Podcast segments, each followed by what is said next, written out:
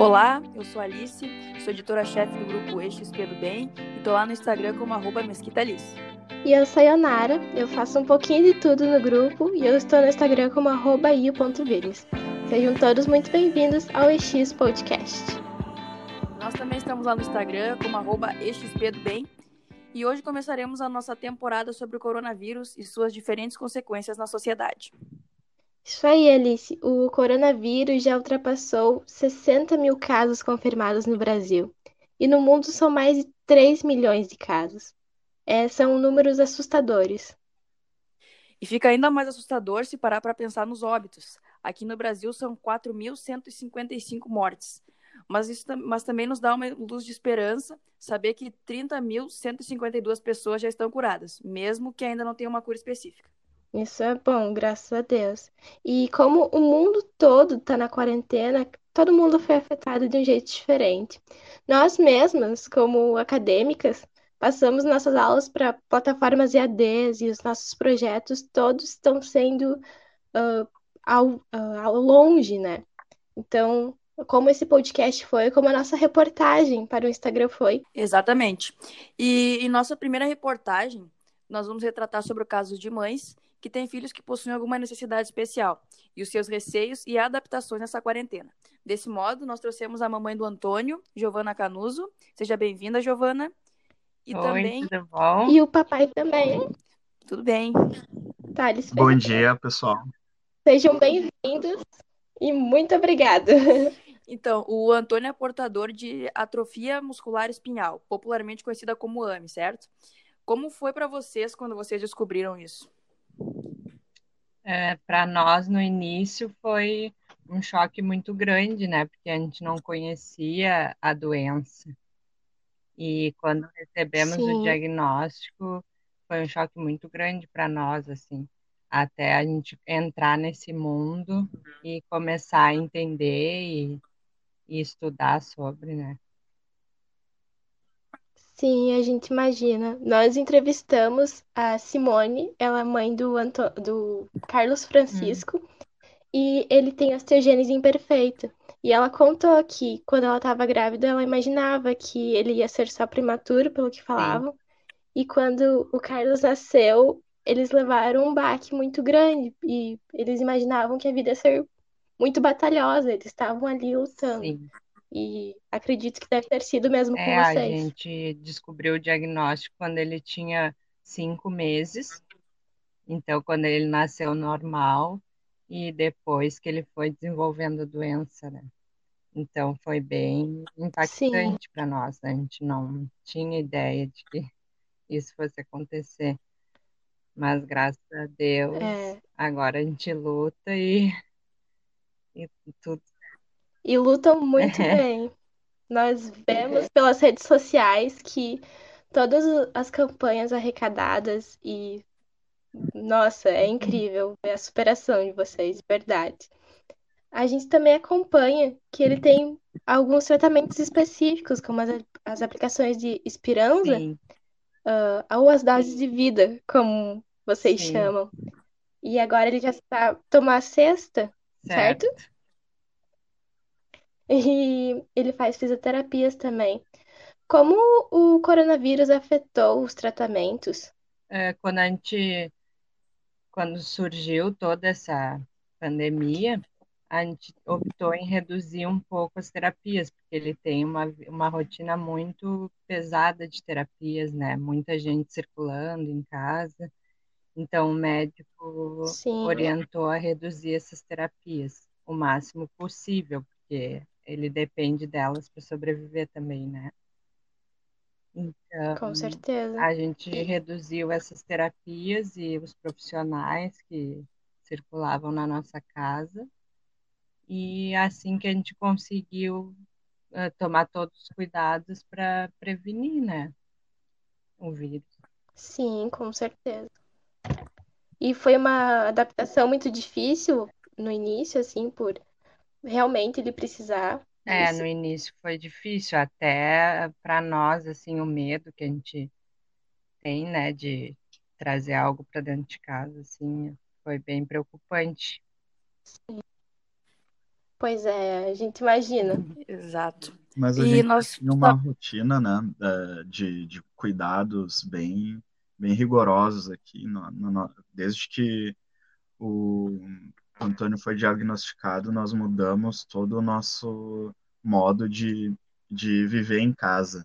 É, tipo, a gente tira os, os sapatos, a gente troca a roupa da rua, a gente utiliza álcool gel, utiliza luvas. Então, essa rotina que o povo brasileiro está começando a ter hoje, nós já tínhamos há mais de um ano, assim, por- em conta de, de estar em home care, né? Então, para a gente foi, foi mais Ah, fácil. isso é bem real.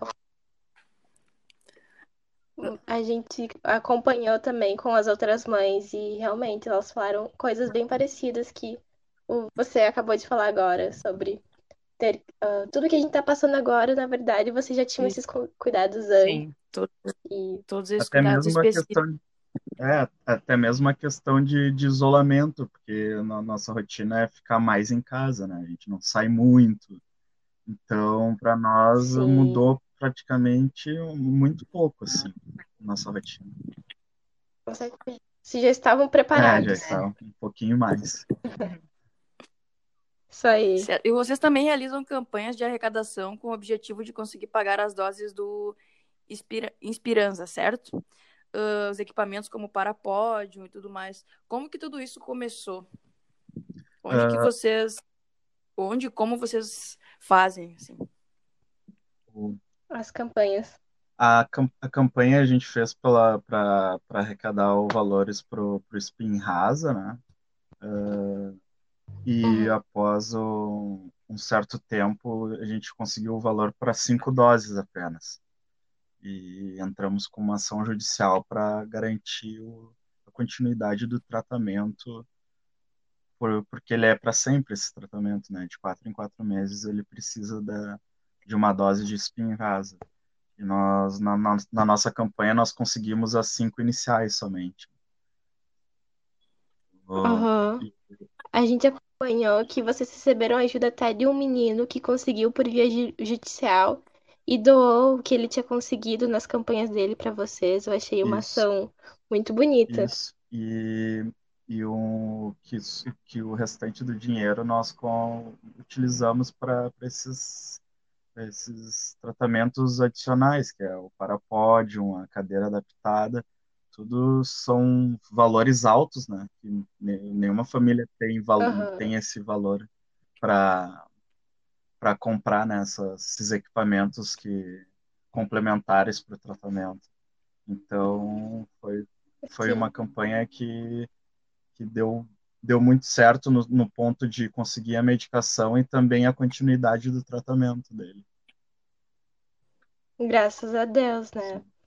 E vocês notaram algumas mudanças muito perceptíveis nas campanhas, ah, tipo, da maneira virtual agora, como a gente não pode ah, estar em contato um com o outro, então acredito que possa ter dado algumas mudanças mais complicadas. Vocês tiveram alguma percepção sobre isso? Mudou muita coisa, não mudou? Eu acho a, a nossa campanha, por exemplo, foi foi foi híbrida, né? Ela foi virtual, ela foi muito forte virtual, mas nós tivemos um trabalho bem bem interessante de comunidade, assim. Tipo, a Giovana é natural de Rio Grande e a cidade dela parou praticamente para ajudar o Antônio. É, e isso foi, foi Ah, muito em, muito em virtude de, de amigos e familiares eh, eh, se engajarem em fazer essa campanha no corpo a corpo, né? Fazer brechó, Sim. fazer tudo, um monte de ações, eh, jantares, tudo mais. Aqui em Porto Alegre também, a gente teve um, um- a, a madrinha do Antônio, ela, ela se engajou também em, em produzir camisetas, faixas, eh, adesivos, eh, ir aos estádios do Inter e do Grêmio, pedir para passar lá com uma faixa e, e divulgar a campanha. Então teve um lá em São Paulo a outra madrinha do, do Antônio fez fez um um grupo de mães de Moema que conseguiram fazer brechós e, e, vender coisas e arrecadar dinheiro. Em Tangará da Serra, onde mora a minha sogra, a mãe da Giovana também, uh, o pessoal se engajou muito lá em Tangará. Então, na, as cidades pequenas, principalmente, foi muito no corpo a corpo. E nas capitais, a Sim. questão da, da virtualmente nas capitais em todo mundo, assim. E a gente teve ajuda de fora também, bastante. Então foi ah, uma campanha bem. Eu acho que na, a questão de, do, do, isolamento possa ter prejudicado essa questão do, do corpo a corpo, porque tu olhar no olho do outro e, e contar a história e fazer com que ele acredite que é real e que não é um, uh, uma, uma mentira e espalhar para outras pessoas, uhum. isso, isso é muito importante também, além do virtual. Sim, com certeza. Exato. É foi, uma, foi uma mobilização muito grande, então, de várias cidades, vários lugares. Sim, muito grande. Nós, nós lemos um texto que vocês publicaram no Instagram pessoal, falando sobre coisas que você não sabe sobre mães de crianças especiais. E nós achamos interessante como foi abordado o fato de que às vezes rótulos como guerreira po podem incomodar vocês. Pois assim como toda mulher forte, vocês também são humanas. Pensando nisso, como, como vocês mantêm a positividade, ainda mais em dias como que nós estamos vivendo, assim, meio a uma pandemia? Sim, uh, eu, na minha opinião, né, como a gente publicou, para mim todas mães uh, são consideradas fortes, né? Eu não acho que, tipo, eu seja considerada diferente das outras porque tenho um, um filho especial. E, então, por isso, nesse sentido, incomodaria, porque somos todos iguais, né? E batalhamos pelo bem uhum. dos nossos filhos.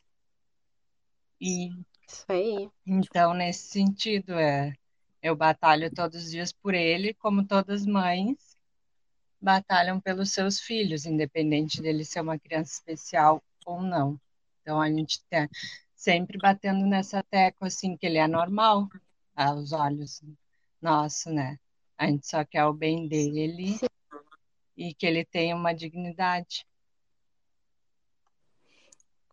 Mas ele é perfeito, assim, é. a gente acompanha o Instagram de vocês há alguns dias já. E eu e a Alice, principalmente, a gente sempre tá lá, meu, ele é muito Sim. bonitinho. Todo cabeludinho, rindo. Ah, é, tá é, não tem um coração que não derreta assistindo. Ele tá sempre sorrindo e bem humorado. Isso nos dá força também, ah, porque é se bom. ele tem essa força, né, quem somos nós para não ter a força de lutar por ele? Então a positividade de vocês, essa força vem dele. Vem dele, com certeza. Sim, inclusive foi um, foi o, o a nossa campanha foi foi esse, a positividade, né? Uh, a gente sempre a gente uhum. sempre destacou que quando tu tem um, uma notícia que, que o teu filho ó, tem uma doença rara e que a expectativa de vida dele é muito pequena, uh, tu tem a a opção de, de ser negativo e ficar chorando e sofrendo, ou levantar a cabeça e lutar e ir atrás de uma forma de fazer ele sobreviver. Então, o, é, é a gente uhum. teve isso desde o início, assim, a gente em nenhum momento a gente deixou a negatividade uh, uh, se instalar sobre Marcou. Então, é, é, acho que isso, isso foi, é bem importante, assim, né? a questão da positividade para enfrentar uma, um problema, não só esse que é, que é grave, mas todo e qualquer problema na vida. As batalhas de vocês, não somente de vocês, como de muitas pessoas pelo Brasil, que nós tivemos a oportunidade de conhecer as histórias, nos inspiram muito. Como você falou, se eles tem essa, essa força, essa positividade, essa alegria de continuar, porque nós não podemos ter também, Sim. né? Então, eu espero de verdade que vocês continuem sendo muito felizes, vocês merecem muito. Muito obrigada por terem aceitado participar. Foi uma conversa rápida, porque infelizmente nosso tempo é curto. Mas nós agradecemos imensamente por vocês fazerem parte do nosso projeto. Nós que Exatamente. também. Certo? Então, é isso aí. Mais uma vez a gente deixa aqui o nosso agradecimento e nós desejamos para vocês só o melhor. Obrigado. Obrigado.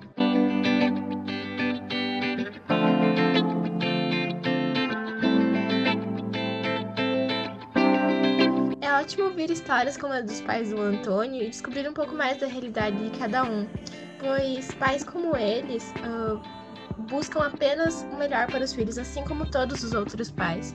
E a felicidade das crianças, a recuperação, ver que eles estão bem, deixam eles cada vez mais felizes. E o AME é um assunto um pouco comentado, principalmente no nosso país. Então, toda a mobilização em prol dessas crianças e a informação são bem-vindas. Pois é, Ionara, e tu vê que a Giovanna e o Thales, eles não sabiam que era o AME até o Antônio completar três meses de vida e apresentar doença. E se nós formos, formos parar para pensar, isso também acontece com outros pais.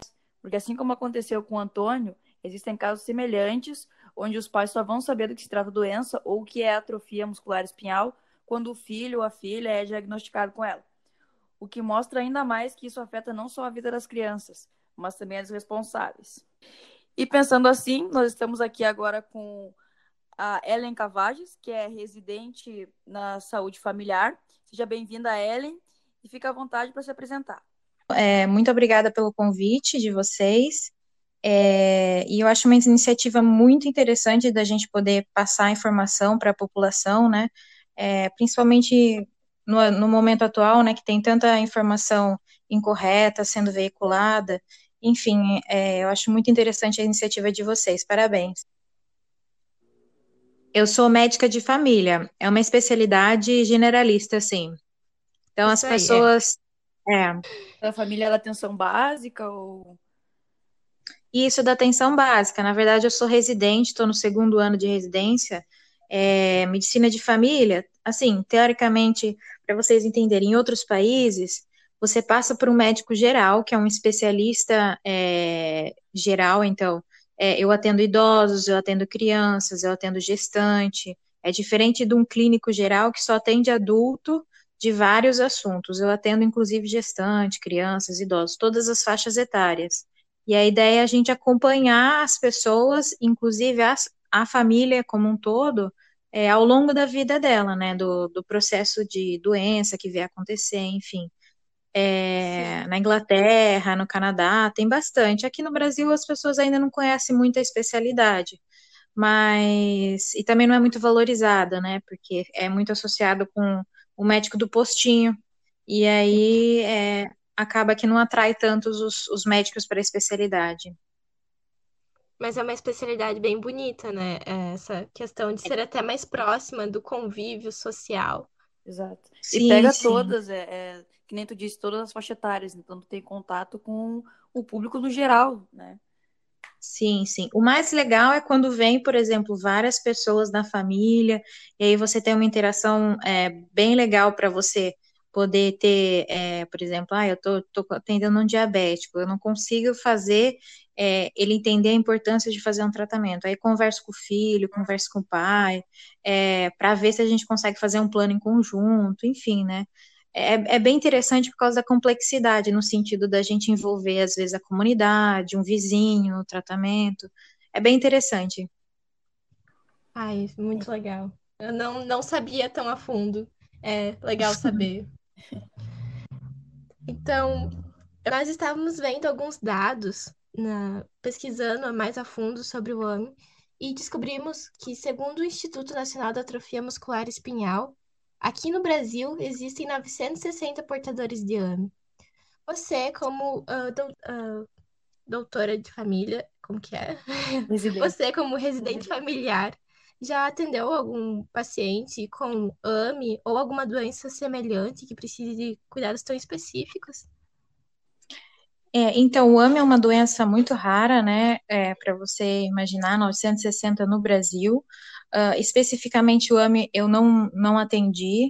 É, nós acabamos temos contato com algumas outras doenças neurodegenerativas, né? Ou na faixa pediátrica, é, ou então na faixa adulta também, né? Muitos pacientes com é, demência, é, Alzheimer ou Parkinson em estágio avançada, ou mesmo que tem, que tem alguma dificuldade motora, como é, os pacientes que têm AME, seriam pacientes que passaram por alguma, um, algum trauma. Então, a gente tem mais paciente, por exemplo, que sofreu um acidente, que tem alguma dificuldade motora, é, tem sequelas neurológicas por AVC, isso é, é uma acaba que a gente tem mais convívio. Um... Sim. Sim, e nós sabemos então que, assim como o AME, essas doenças também precisam de tratamentos específicos que se fazem um tanto quanto necessários, né? E com o teu olhar, assim, atuando nesse meio, qual é a maior dificuldade em cuidar de uma criança com que possui alguma dessas doenças ou com até com o próprio diagnóstico do AME em meio a uma pandemia com toda a exigência de uma quarentena? Então, a gente tem, é, é, muito desafiador, na verdade, né? As famílias, quando você tem uma criança que é, normalmente a história natural é a criança se desenvolve bem até um momento e a partir de algum momento da, do crescimento dela, isso pode ser quando é criança, pode, alguns, alguns casos que tem diame pode ser inclusive uma regressão a, depois quando a pessoa já é adulta, mas o que eu acho que o que é mais complicado é que a família inteira adoece, né? Você é, você vê a progressão da doença. Primeiro, o diagnóstico, acho que é a primeira dificuldade, porque, como é uma doença rara, é, a gente tem um pouco mais de dificuldade até conseguir acessar o diagnóstico, a primeira angústia da família. Quando você tem o diagnóstico, você saber que é uma doença é, que, eventualmente, ela pode trazer dependência, vai dificultar o desenvolvimento da criança também, causa um sofrimento para o pai, para a mãe e para todos em volta. E aí a gente tem uma terceira situação que foi agravada com a pandemia, né? É, você já tem todo o cuidado com aquela criança, a ansiedade que a gente já tem na população como um todo, quando você tem uma, uma criança que é, talvez tenha uma dificuldade motora, uma dificuldade respiratória, uma dificuldade de é, deglutição, por exemplo, é, acaba hum. que eles têm uma ansiedade muito grande para poder cuidar dessa criança e o medo, né, do, de, de se contaminar. E como eu falei, é muita informação, muita informação errada, que os pais ficam extremamente ansiosos com relação a isso. Talvez. Sem contar que eles já precisavam de um cuidado muito específico antes, né?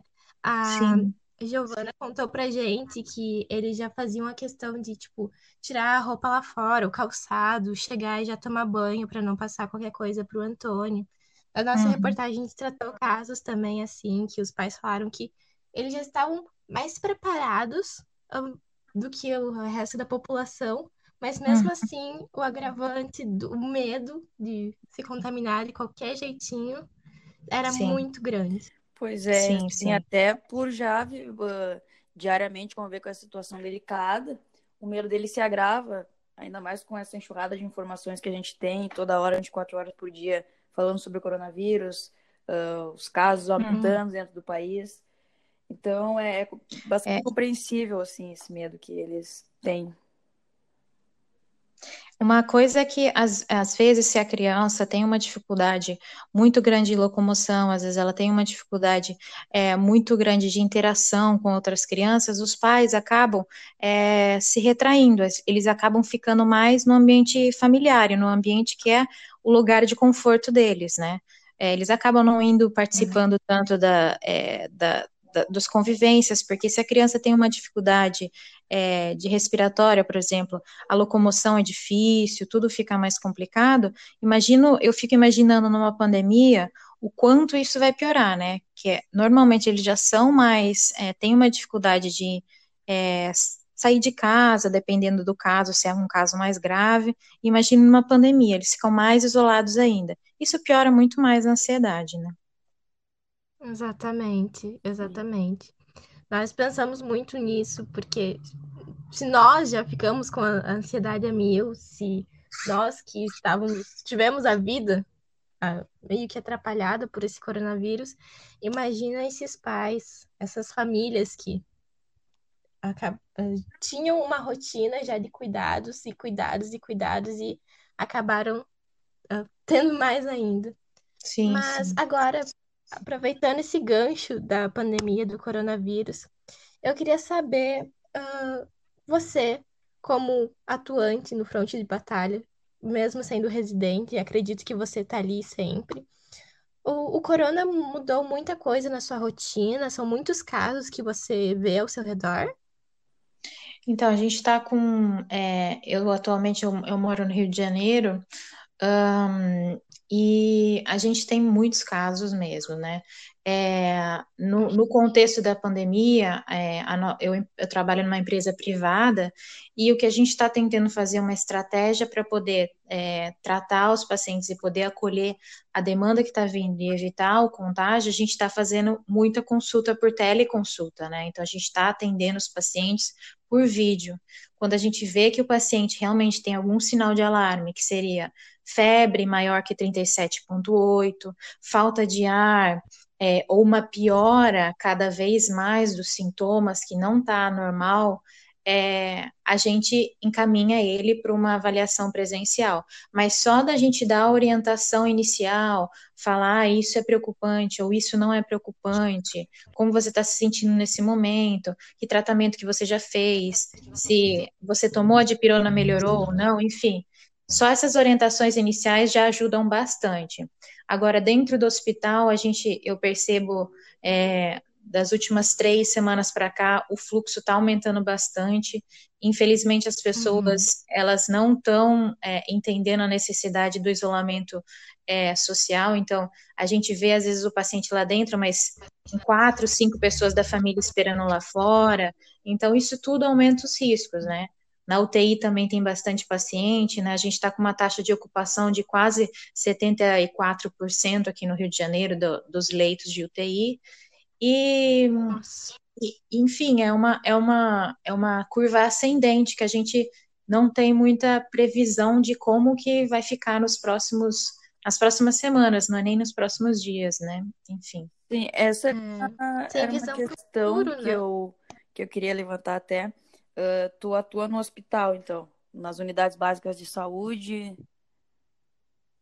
Sim, eu estou fazendo, na verdade, é, eu estou fazendo um turno de quatro horas em telemedicina, então a gente atende é, pacientes do, do Brasil inteiro, mas é, na nossa empresa a gente tem mais pacientes de São Paulo e do Rio de Janeiro, então eu atendo mais pacientes de, desses dois estados. Um, quatro horas de, de, de, telemedicina, eu fico um dia na unidade é, básica de saúde que a gente tem. A gente reduziu a maioria das nossas consultas, não estamos fazendo consulta de rotina, foram suspensas, e a gente só está realmente avaliando os pacientes que têm algum transtorno psiquiátrico grave, que precisa realmente passar por avaliação, que tem algum problema cardíaco que a gente tem que reavaliar. É, as crianças também a gente já tá, também a gente está é, tendo mais cuidado um, e os pacientes que são oncológicos. Então, essas consultas nós não suspendemos. Agora, as consultas de rotina, que é que a população conhece mais como check-up, a gente suspendeu. E aí eu faço dois dias também no pronto-socorro. Um, eu estou mais no pronto-socorro da parte de ginecologia no momento, ainda não fui para a parte de é, da, dos, dos pacientes respiratórios, mas mesmo as pacientes que estão indo para lá, principalmente as gestantes, tem pacientes com a suspeita, tem pacientes que são confirmados de coronavírus, enfim. Eu estou fazendo um. É, minha semana está sendo mista, um, um pouco de cada coisa. Sim, uh, então, dentro do hospital e da, das unidades básicas de saúde, está uh, tendo uh, muitas aglomerações.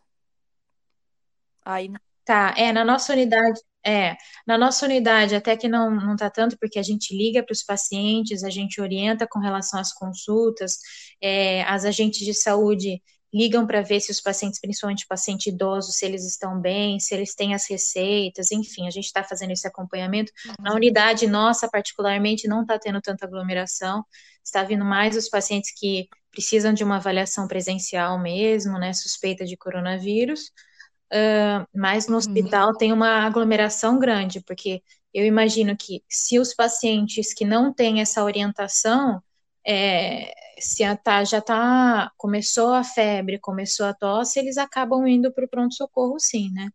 E aí você tem mais, se não tiver nenhum sintoma de alarme, você tem uma chance muito maior de se contaminar indo para o pronto-socorro do que realmente poder se tratar. Então, é muito importante é, ver os sinais de alarme que eu, que eu falei, que seria a febre junto com a falta de ar, né? Os sintomas tosse seca é muito comum, a gente está vendo que perda do paladar, perda do olfato é uma coisa que está tá sendo muito uhum. comum também, mas isso não são sintomas que a gente fica preocupado, que são agravantes. Agora, a falta de ar e a febre contínua, e isso a gente fica preocupada. Sim, e aí no Sim. Rio, está sendo tomada alguma medida para desafogar um pouco o hospital, para que não haja tantas aglomerações dentro do ambiente?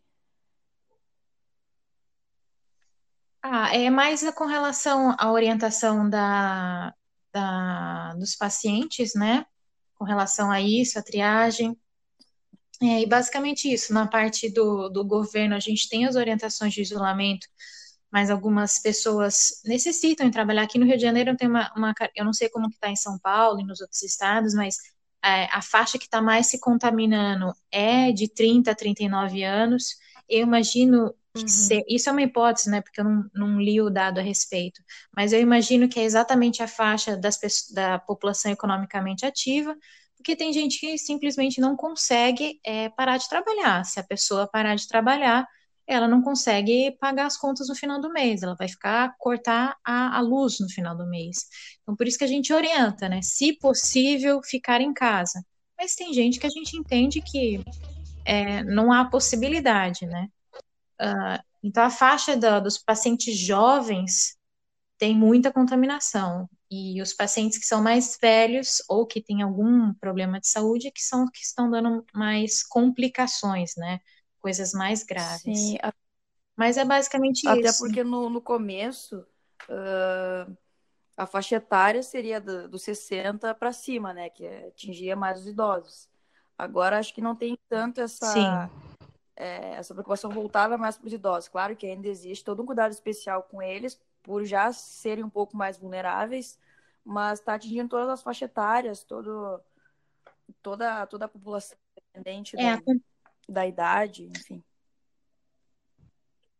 Eu acho que a, é, essa questão da faixa dos mais jovens é porque são pessoas que ainda estão indo trabalhar, têm que trabalhar, Uh, mas as complicações realmente acontecem no grupos de riscos, né, que são principalmente pacientes idosos, né, acima de 60 anos, pacientes que são é, diabéticos, pacientes que têm problemas cardíacos, pacientes que têm asma, né, em qualquer faixa etária, um, ou que tem alguma outra é, deficiência, por exemplo, pacientes que são HIV positivo, AIDS, pacientes que são estão passando por quimioterapia, radioterapia, tem vários grupos de riscos que é, não estão sendo falados, mas esses grupos mais específicos, é, os próprios médicos, ou assim a gente espera, que estão orientando eles que, dos riscos que eles têm, né? É, um paciente com leucemia, a gente sabe que é um grupo de risco, enfim, tem vários grupos de risco, principalmente os pacientes que têm pelo menos alguma doença. A hipertensão que é controlada, é, a gente vê que não complica tanto. Agora, a diabetes, a diabetes complica um pouco mais, porque ela é uma, uma doença que dá é, uma dificuldade do sistema de defesa do corpo de combater, não só o coronavírus, de como diversas infecções. Então, é basicamente isso: os pacientes idosos, diabéticos, asmáticos é, e com imunodeficiências, né? Sim. Sim. É um, são casos assim, realmente, como você falou, não são tratados todos os grupos e riscos uh, na TV, por exemplo. Eles falam, ah, se você é do grupo de risco de idosos que tem algum problema respiratório ou algum problema anterior, fique em casa. Agora, esses grupos mais específicos não são muito comentados e realmente vale muito a pena chamar essa atenção para esses casos. É, a gente. Mas agora fala. A gente pode falar, perdão. Imagina, a gente imagina que os médicos responsáveis por esses grupos mais específicos estão orientando os pacientes, né? Mas é sempre bom lembrar com relação a isso, né? Ah, Mas enfim. Sim, informação, como eu e a Alice, a gente fala, é a nossa melhor arma. Exato. Ainda mais com cuidados. Uhum. Para, como nós temos um tempo específico, infelizmente, porque a conversa está sensacional, para encerrar, a gente pode relembrar os principais cuidados para passar a pandemia, para evitar de ter qualquer coisa, para a gente sair ileso disso e chegar lá no final e falar: Poxa, a gente superou essa, deu tudo certo. Sim, sim.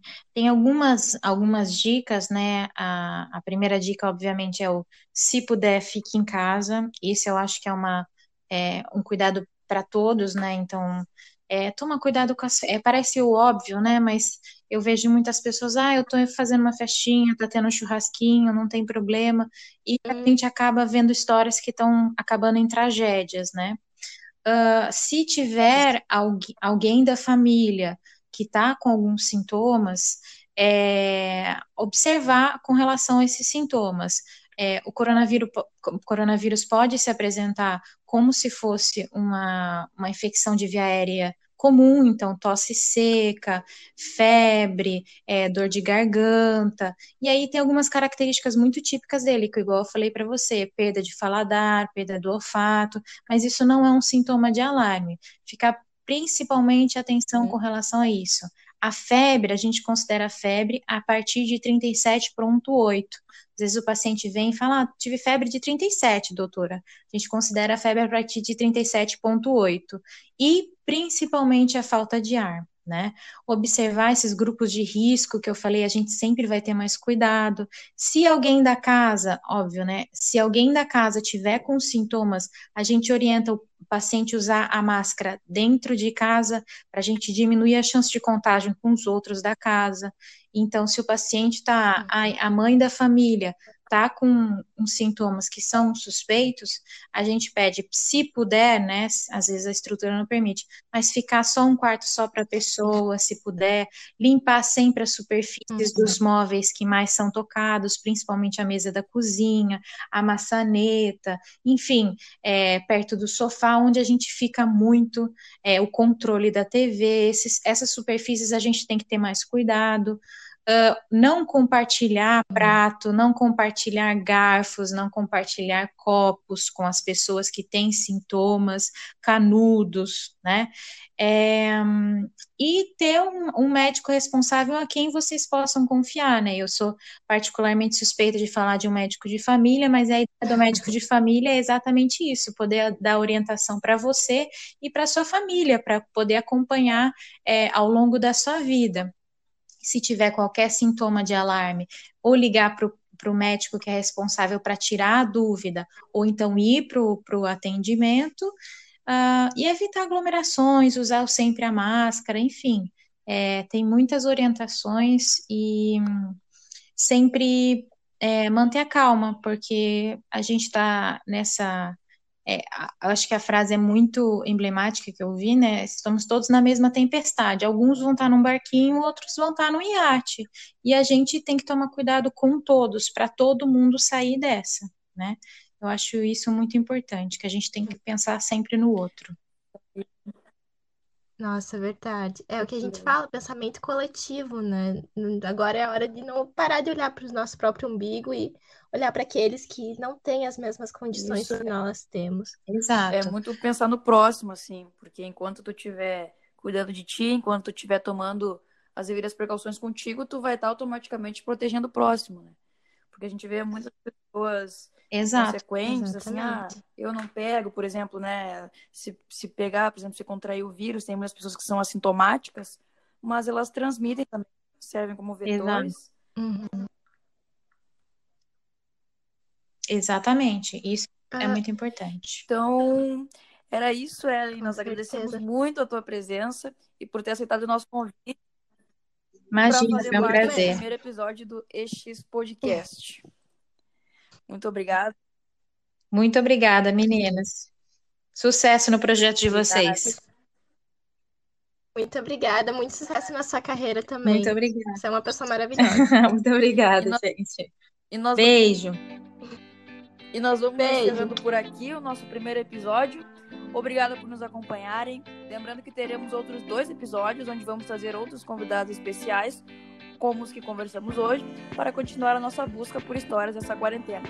Fiquem bem, se possível, fiquem em casa e se cuidem. Até mais!